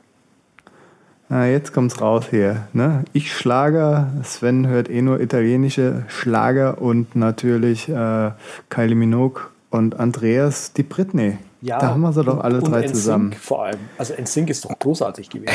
NSYNC. Herrlich. Herrlich. Ich habe hier noch irgendein Sample, wo ich nicht weiß, was dahinter steckt. Das könnte bestimmt zu NSYNC passen. Turbulenzen, Hurricanes, hier ist Lagerwetter. Nee, passt nicht dazu. nee, passt nicht dazu. Auf jeden Fall. Ähm, YouTube, da geht total viel. Ähm, und wir haben es gerade gerade jetzt eine Zeit, wo es wirklich, wo, wo wirklich in Deutschland auch mal äh, wirklich total viel los ist. Wer, ah, komm. es gibt, äh, wer es mitbekommen hat, Ende, Ende Dezember den Simon Unge. Der hat sein, äh, hat irgendwie ein, ein YouTube-Video gepostet mit einem Hashtag Freiheit dazu. Und ähm, der hat, äh, ist beim Mediakraft im Content-Netzwerk dabei. Und da gehen jetzt irgendwie insgesamt drei große Channels weg, die ungefähr jeweils eine Million äh, Subscriber haben. Und man kann sich denken, in Deutschland der größte Channel hat so um die, ich glaube, drei Millionen oder sowas. Also Ungi hat ein paar mehr Millionen, äh, mehr Zuschauer. Zuschauer. Ähm, man kann sich denken, wenn quasi der größte Channel drei Millionen hat, dass wenn drei Channels mit jeweils so anderthalb Millionen, eine Million gehen, dass die äh, Jungs da schon äh, kräftig am Rudern sind jetzt. Ähm, witzigerweise, Unge hat jetzt einen neuen Channel aufgemacht, ist da jetzt seit ungefähr, also seit heute Sendung, äh, Sendungsstand, äh, einen Monat damit unterwegs. Was glaubt ihr, wie viele Subscriber dieser neue Channel hat? Wie viel hat er vorher gehabt? Ein paar Millionen oder Ich glaube so 1,5 oder sowas. Bisschen Ah. weniger. Ich, ich sag mal, jetzt hat er keine 50.000. Okay. Fechner? Hm, das hat mir letztens bei Dean und David jemand erzählt, deshalb sage ich jetzt mal nichts. Okay. 840.000. Er hat innerhalb Boah, von einem ging ja Monat doch ganz gut, ne? geschafft, fast die ganze Hörerschaft auf den neuen Channel umzusiedeln. Also es ist irgendwie Ich schon hätte krass, jetzt oder? gedacht, ja, ich kenne den halt nicht, aber wenn mal so jemand folgt, dann ist es weiter. Na gut. Ja, Krass. Das wäre, als wenn Und- ganz Stuttgart, inklusive einen Teil des Umlandes, ja, das stimmt. Stuttgart. kein Scheiß. Oder halb Berlin oder so. Nee, Stuttgart hat äh, knapp 600.000 Ja, ey. Einwohner, ja. Also, die wären da alle Subscriber. Da mein Nachbar auch. Könnte ich mir gar nicht vorstellen. Ja, aber YouTube knallt Tu mal auf mit dem jeden Radl Fall. und dem Übercast-Rucksack da durchpeitschen durch Stuttgart hier. Aber. Ja, wir, Radl, Übercast-Rucksack und YouTube hinten drauf. Dann haben wir den Unge nächste Woche, du. aber Du, das ist ja, ich meine, wir werden ja eh schon ständig auf der Straße erkannt, nur an der Stimme. Äh, wenn wir jetzt diesen ganzen natürlich. Übercast noch auf, äh, auf YouTube stellen, da kann ich ja im Grunde ohne Personenschutz gar nicht mehr zum Bäcker gehen morgens, ja. Dann sind wir Personen. Der Bäcker kommt zu dir. Dann Also, sind, wir, dann sind wir endlich Personen Was des kann besser öffentlichen sein? Interesses. Genau, dann müssen wir uns auch alles gefallen lassen. Aber YouTube auf jeden Fall ganz auch- heiß. Dann kriegen wir aber auch einen äh, verifizierten das, äh, Icon bei Twitter. Oh ja, da bin ich schon scharf. Auf den blauen äh, Haken bei Twitter, da wäre ich schon echt scharf drauf, damit man auch weiß, dass ich ich bin. Aber YouTube ganz knallig, also zweitgrößte Suchmaschine inzwischen der Welt. Ähm, es ist ja auch so, dass viele inzwischen, also iTunes kannst du ganz vergessen und RDIO und Spotify ist auch nicht mehr, sondern man baut sich jetzt seine Playlisten auf YouTube zusammen. Ja, genau. Da wird unter, das- wird, wird unter Umständen auch das Video gar nicht angeguckt, sondern die läuft halt einfach so im Hintergrund. Genau, also ab, die ne? Musik ist auch, äh, das mit Musik auf YouTube ist auch wirklich, finde ich, ziemlich faszinierend, weil du kannst halt, wenn du auf YouTube einen, einen Titel suchst, äh, ist meistens eh nur der Titel hochgeladen, um einfach nur das Cover meinetwegen sogar noch und dann spielt er einfach Ja. die Musik ab. Ja, aber das Coole ist halt für Und die. es wird in Amerika noch besser funktionieren. ja, Ne? eben, eben. Naja. Und das Coole für die jungen Leute ist halt einfach nur, damit sie halt die, wirklich alle Musik anhören können, die sie wollen, ohne jetzt großartig Geld abdrücken müssen zu, äh, dafür. Dafür Zu müssen. abzumüssen. Naja. Genau, aber ist, dementsprechend liest natürlich äh, auch wieder Google mit. Ne? Das ist ja, auch äh, Sinn und Zweck äh, von YouTube und die hat sich ja auch ganz schön äh, gemacht, äh, kommerziell die Plattform. Also es ist ja inzwischen obligatorisch, sich da fünf Sekunden lang äh, von Hornbach mal eine Geschichte erzählen zu lassen, bevor man das ein oder andere Video sich anschauen kann. Ne? Ja. Ja, das ist halt schwierig. Ne? Mit, als Werbetreiber auf YouTube, da suchst du ja am besten, eben wie gesagt, so einen dieser Content-Netzwerke aus, wenn das ein großer Channel ist. Äh, auf keinen Fall irgendwie so Hard-Selling-mäßig rangehen, wie man das irgendwie in den 90ern gemacht hat, irgendwie ähm, wie sag ich denn, auf, auf Verdacht einfach mal irgendwelche Channel-Betreiber anschreiben und denen irgendwie kostenloses Produkt schenken. Da habe ich nämlich dann auch in den Show Notes ein paar Beispiele dafür, ähm, was dann nämlich dabei rauskommen kann. Äh, zwei Beispiele, Aaron Der Marino. Komplettverriss. Was? Der Komplettverriss. Ja, also genau, genau, das ist der Komplettverriss. Einmal auf der einen Seite eben Aaron Marino, den haben, hat Gillette äh, so ein Fusion Pro Glide with Flexball Technology zugesendet und er hat, er sagt in dem Video, dass er mit der Marketingfrau in, im, im E-Mail-Kontakt war und er sagt ihr, nee, ich will es nicht haben. Und sie so, nee, nimm, bitte. Und nee, wir brauchen auch gar kein Review. Und er so, "Ja, okay, und macht halt dann quasi trotzdem ein Review und sagt halt so, Leute, das ist der größte Schund schlechthin. Ja? Und er kriegt halt so eine coole Box, so eine große. Und sagt halt, hey, und ich habe das in so einer coolen Box bekommen. Ihr bekommt nicht so eine coole Box, wie ich bekommen habe. Und so, und zeigt halt dann, wie das Ding funktioniert und dann so, ja, es rasiert, aber es ist jetzt nicht irgendwie großartig und so und, und sagt halt dann am Schluss, Leute, kauft dieses Produkt nicht. Oder er wird es nicht kaufen, glaube ich, sagt Es sogar. ist großartig, was du hier ablieferst. Der Teilweise. einzige Fil äh, Firmenchannel, den man empfehlen kann übrigens, ist äh, der vom DM. Die haben das begriffen, dass sie auf YouTube, wenn sie cool sein wollen, nicht verkaufen müssen auf Brechen, auf Biegen und Brechen, sondern wirklich den Leuten Mehrwert liefern müssen. Und den kann man einfach mal anschauen. Äh, ganz cool finde ich auf ähm, äh, beim DM-Channel, was die machen. Die sammeln zum Beispiel Fragen auf Facebook und gehen dann quasi in die DM-Markenhäuser, sage ich jetzt mal, rein, also Balea oder was weiß ich noch, rein und fragen die dort diese Fragen, die sie quasi woanders auch noch gesammelt haben. Auch wenn das dann mal teilweise recht unangenehme Fragen sind. Das sieht man den Leuten auch an und das ist aber auch wieder das Schöne daran, dass es sehr authentisch rüberkommt, äh, dass sie eben dann auch trotzdem so unangenehme Fragen stellen auf der einen Seite und auf der anderen Seite eben auch noch beantworten. Das finde ich ziemlich cool.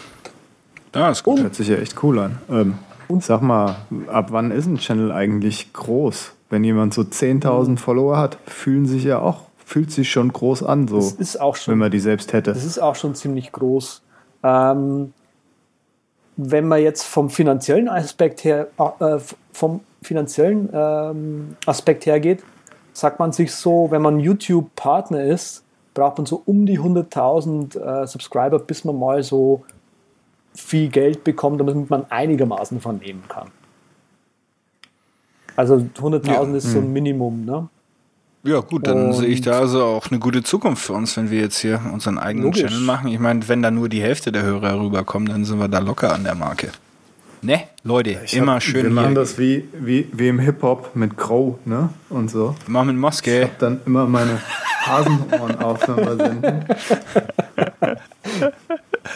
Perfekt. Das, Und das kommt dann das viel Schöne, lässiger. das Schöne daran, dass wir jetzt auch Video machen wollen, ist, dass man jetzt so Zeug, was wir ihr normalerweise nur sehen äh, und nicht wirklich scheren können mit den Leuten, da wirklich mal zeigen können.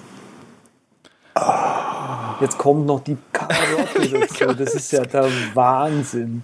Moment, das muss ich mal größer machen hier. Das hätte ich dann schon auch nochmal gerne hier für mein äh, Album zu Hause.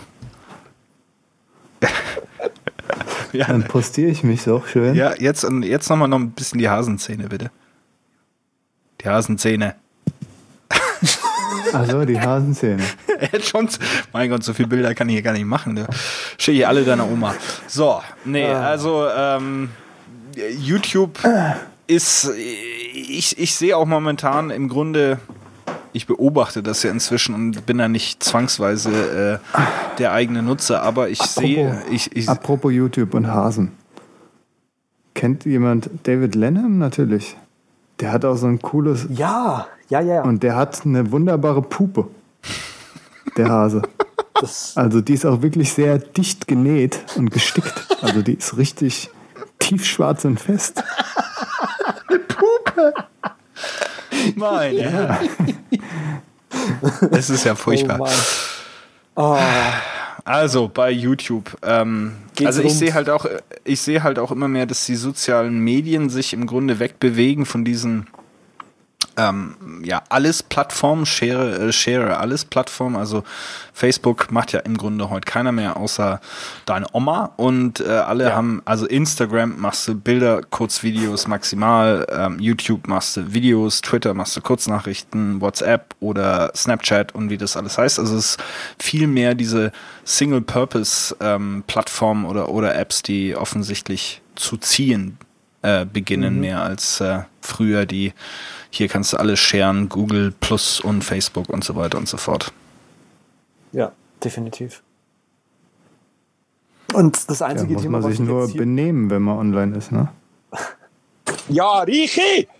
Ich hab gesagt, du sollst dich gut haben! so schaut es nämlich aus. Das einzige Ding, was ich noch jetzt kurz hier Kannst du nicht einen wilden Max machen. ansprechen wollte, bevor nicht. wir jetzt hier weitermachen mit dem Thema, sind so ein bisschen Clients, weil ich denke, das wird unsere Hörer interessieren. Gibt es denn native Clients, die auch wirklich mit, mit YouTube interfacen und so weiter? Der coolste ist eigentlich der FoxTube. Da gibt es gerade den FoxTube 4 fürs iPhone. Ähm, Ach du Scheiße, da zieh ich mal lieber die Mütze ab, ey. Der hat, ähm, der ist tatsächlich so schlecht nicht. Ähm, gibt es allerdings eben noch nicht aktuell auf iPad. Dafür gibt es aber eine Mac-Version, die aber ist auch noch nicht auf FoxTube 4 Design sozusagen. Dafür ist FoxTube der einzige Client, den du auf dem iPhone haben kannst, auf dem iPad haben kannst und auf dem Mac haben kannst. Weil auf dem, spätestens auf dem Mac sieht es mit YouTube nativen Clients mau aus. Und es muss YouTube Native sein, weil ähm, ja, irgendwie so YouTube, irgendwie Player und so weiter, die rappen und so weiter, die sind meistens nicht so cool und YouTube will das auch nicht so haben irgendwie. Es ist eh ein Wunder, dass sie überhaupt noch Clients zulassen. So oft wie die die API ändern, äh, hat man fast das Gefühl, dass sie eigentlich gar keine Clients wollen. Ich kann mich auch noch erinnern, wie ich auf dem Apple TV Hub probiert habe, meinen YouTube-Account zu linken und irgendwann hat es dann mal geklappt, aber dann waren natürlich meine tollen Playlists und so.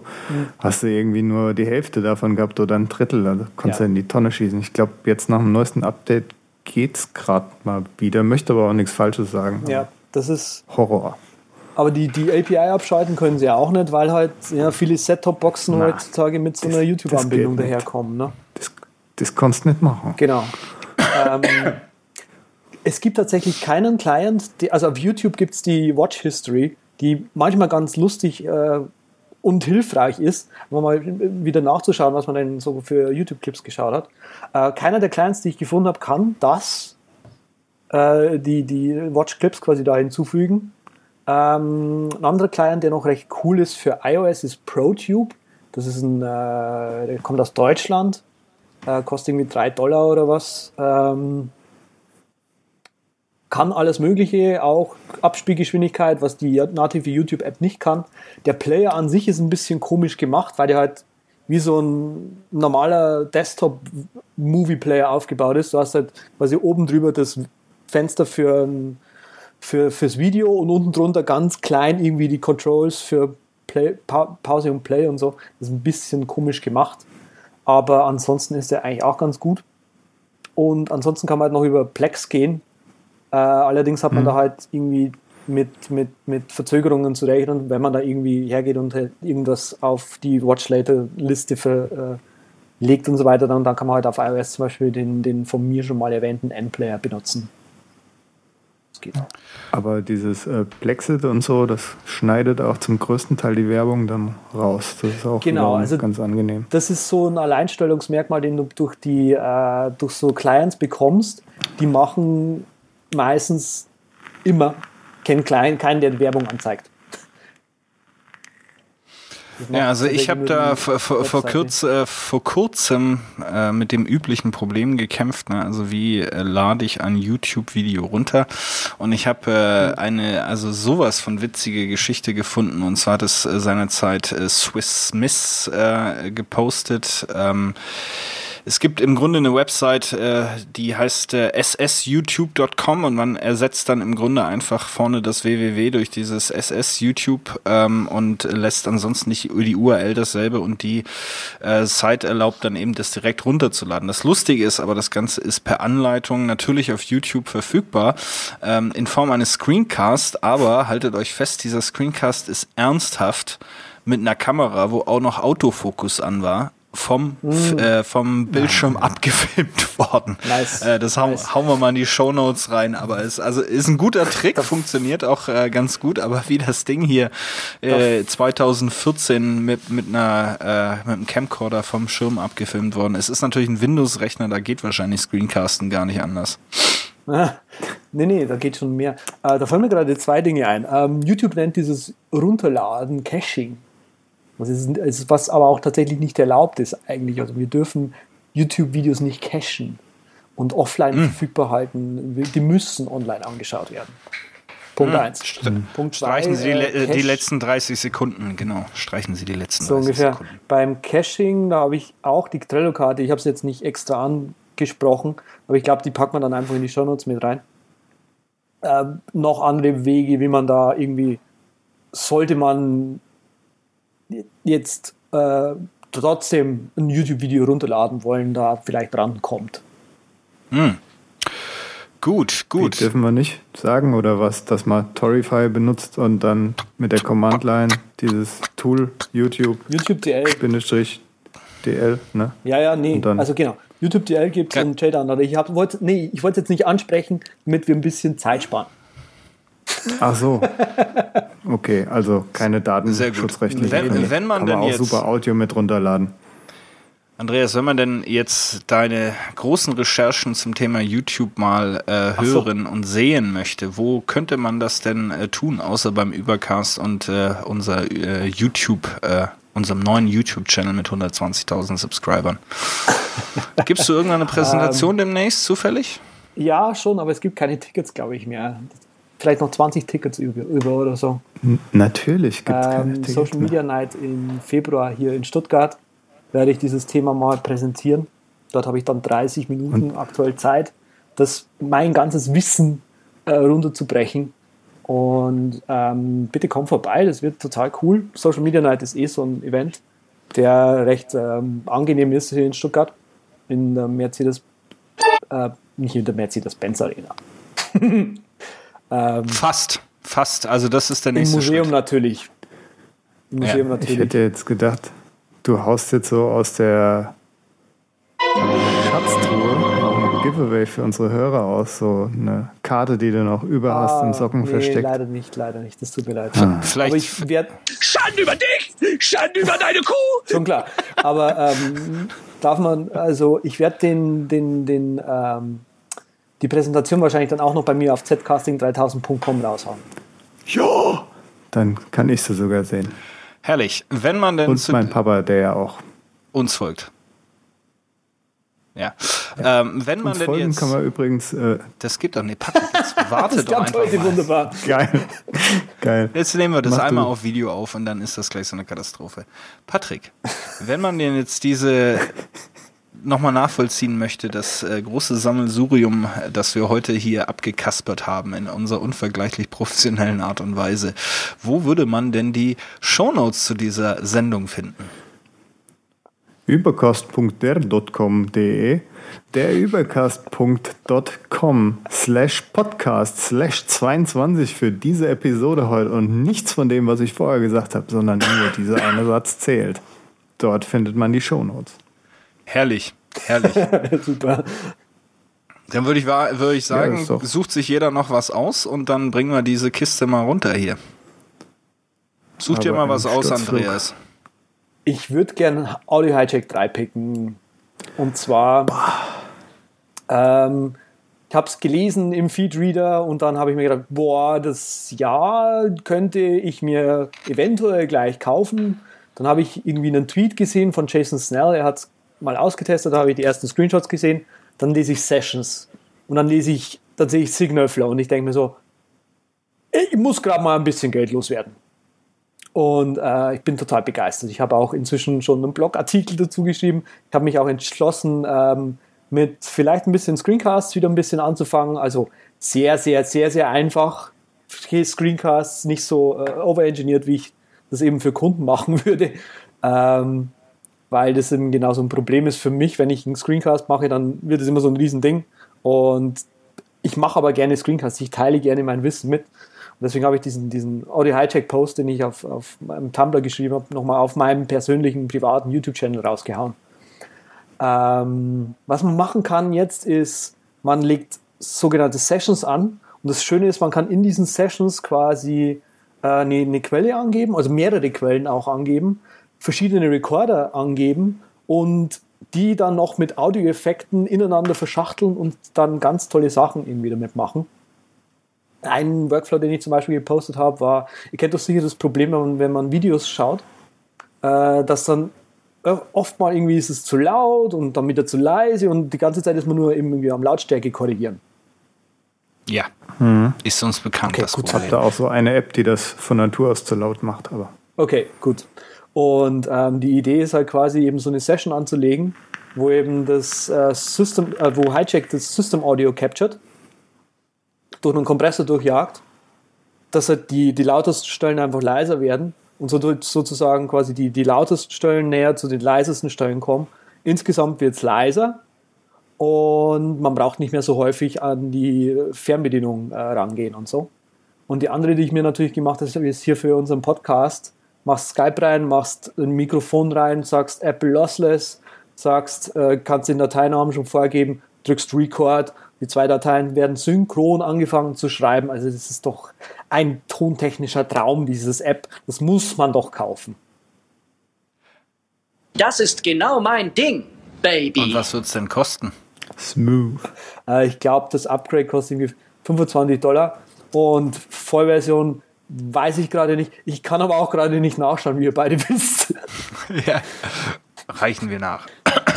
Gut, also wenn wir schon beim äh, Aussuchen teurer Dinge sind, möchte ich diesmal picken ähm, eine klassische Kamera. Und zwar hat äh, Fuji die X100 abgegradet, heißt jetzt X100T, äh, hat im Grunde alle Makeln rausgearbeitet, die in der Vorversion ähm, da angesagt waren ähm, und äh, über die man sich so beschwert hat. Ich nehme jetzt auch gleich mal hier einen Screenshot auf. ähm, Boah. ist eine super Kamera, ist äh, ein fest, äh, festes Objektiv, also keine Systemkamera, unheimlich lichtstark, äh, geht bis F2 äh, 2 runter, ähm, hat auch ISO unglaublich äh, hohe Werte. Und was mir besonders gefällt, ich bin jetzt nicht so der super Spitzenfotograf, aber wenn ich das mal so zeigen darf, man hat im Grunde alle ähm, klassischen Einstellungen äh, mechanisch verfügbar. Und da macht, äh, muss ich sagen, Fotografieren wieder richtig Spaß, weil du kannst hier wirklich Verschlusszeiten ähm, kannst äh, die, äh, die Blende natürlich, den Fokus etc., hat natürlich auch Autofokus, eben alles ähm, manuell einstellen und da, ich weiß nicht, man ist ein bisschen näher dran äh, an dem, was man macht. Man drückt nicht einfach auf den Auflöser und hofft, dass dann alles gut geht, sondern man kann ein bisschen wieder experimentieren. Das macht mir unheimlich Spaß. Ähm, was mir auch sehr viel Spaß macht, ist der klassische Viewfinder. Also man hat ein Löchlein zum Durchgucken so wie das früher einmal war. Man kann wählen zwischen dem Screen und dem, dem Viewfinder. Ähm, ist auch ein Sensor dr drin, der umschaltet. Also wenn er merkt, dass du an den Viewfinder mit deinem Gesicht rangehst, schaltet er eben den äh, LCD äh, entsprechend ab. Und der Viewfinder ist auch beeindruckend, kannst umschalten zwischen optisch und elektronisch. Und der elektronische ist wirklich auch mit je äh, äh, ziemlich viel Finesse ähm, ausgestattet. Also ich kann das Ding wirklich ganz, ganz schwer empfehlen. Äh, ist allerdings nicht billig, äh, kommt für 1200 äh, Euro um die Ecke. Ähm, war für mich sozusagen das, das Weihnachtsgeschenk ein bisschen. Äh, wem aber Fotografieren ein bisschen mehr Spaß macht, der auch ein bisschen mehr rumexperimentieren äh, möchte, dem kann ich diese Fuji sehr, sehr ans äh, Herz legen. Hat bei mir die Sony RX 100 abgelöst, die auch schon sehr gut war als Point and Shoot, aber da ist man noch mal ein bisschen näher an der Fotografie dran. Also Fuji Film ähm, und zwar die X100T, mein Pick für heute. Ja, mein Pick ist der Hammer. Äh, Dew App 2.0. Ne? Neue Version, schickes Ding in Nachtmodus und Lichtmodus, wie man will. Ne? Ist jetzt etwas übersichtlicher. Gerade in der Reminder-Sicht hat man eine Heute-Anzeige, die farblich markiert ist durch so einen Balken links an der Seite und dann die nächsten sieben Tage und äh, alles Zukünftige so unterteilt. Ist schon mal eine ganz nette Idee. Dann kann man auf der Title-Seite äh, oben in der Menübar swipen und ist in seinen Timers, die auch super sind wie immer. Und wenn man nach unten zieht, das Ding, ne, anstatt Pull to Refresh hat man jetzt eine Suchleiste, die aber auch gleichzeitig als Eingabeleiste, glaube ich, dienen kann. Ja, Nein, nicht bei den Timers, sondern nur bei den Reminders. Genau. Und das Tolle ist, ähm, ich war da auch in der Beta und irgendwann hat er gesagt, so, die URL-Schemes gehen nicht mehr. Das war so mein Hauptding, weshalb ich die App eigentlich geil finde, die URL-Schemes. Okay. Mittlerweile gehen die wieder, aber eine Zeit lang gingen sie halt nicht mehr. Und das war für mich, hätte ich gedacht, die Hölle. Aber dann nach einer Woche oder so habe ich mich umgestellt, weil ganz neu bei dieser App ist dieses wunderbare, schlaue Fensterlein, wo man aussuchen kann, äh, die Uhrzeit am Tag, plus drei Stunden, minus drei Stunden, plus ein Tag, kann man sich auch selbst konfigurieren. Muss man, glaube ich, dann den In-App-Purchase äh, kaufen. Ja. Aber ja, tolles neues Update. Ja, Ja, muss, hochgeschätzte App und muss ich zustimmen. Also ich, äh, ich, ihr habt es ja mitbekommen, ich war schon am Suchen nach einer Alternative, weil es mich einfach völlig aufgeregt hat, diese eine Minute Snooze nur. Und ähm, jetzt, wo man halt so fünf oder zehn Minuten einstellen kann, ist es halt wirklich großartig. Und die, die Sounds sind auch nicht mehr so ultra nervig, sondern man kann sich inzwischen, äh, also die, die Sounds, die dabei sind, sind ganz schön viel. Äh, es hätten weniger wahrscheinlich auch getan, aber so von der, von der Auswahl her finde ich sie besser. Vom Sounddesign her, sage ich jetzt mal. Tja, die App ähm, auf jeden Fall auch ein Schlafen Sie kosmisch und kommen Sie morgen wieder blau auf den guten, Verzeihung, gut auf den blauen Planeten zurück. Tja, was soll man da noch sagen? Bringen Sie uns runter, Herr Welker. ach so, ich muss ja noch hier groß abmoderieren. Ach, es war gerade einer zu viel hier. Ich habe mir schon gedacht, jetzt sind wir Bruch gelandet. Gut, Also, uns findet man auf derübercast.com. Feedback sehr gerne auf feedback at derübercast.com oder schieß mich tot at derübercast.com. Unseren Sven Fechner Simplicity Bliss findet man auf der Webseite simplicitybliss.com oder twittert ihn am besten an mit at simplicitybliss. Den Andreas Zeitler, den findet man natürlich bei mosx.tumblr.com, dem Tumblr oder dem at Z mit 3T, Z, E, T, T, T, T, wie bei if, t, t, t, t, nur halt Z, t, t, t, t. Der Pionier der 3Ts hier bei uns im Cockpit. Mich selbst, ähm, Patrick Welker, unterstrich Patrick Welker auf Twitter, ganz toll. Und äh, rocketinc.net im Internet zum Automatisieren und so. Tja, Sven? und wir sind raus, wie die brandneuen YouTuber hier.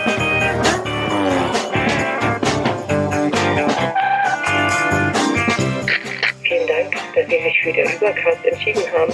Wir freuen uns, Sie bald wieder an Bord begrüßen zu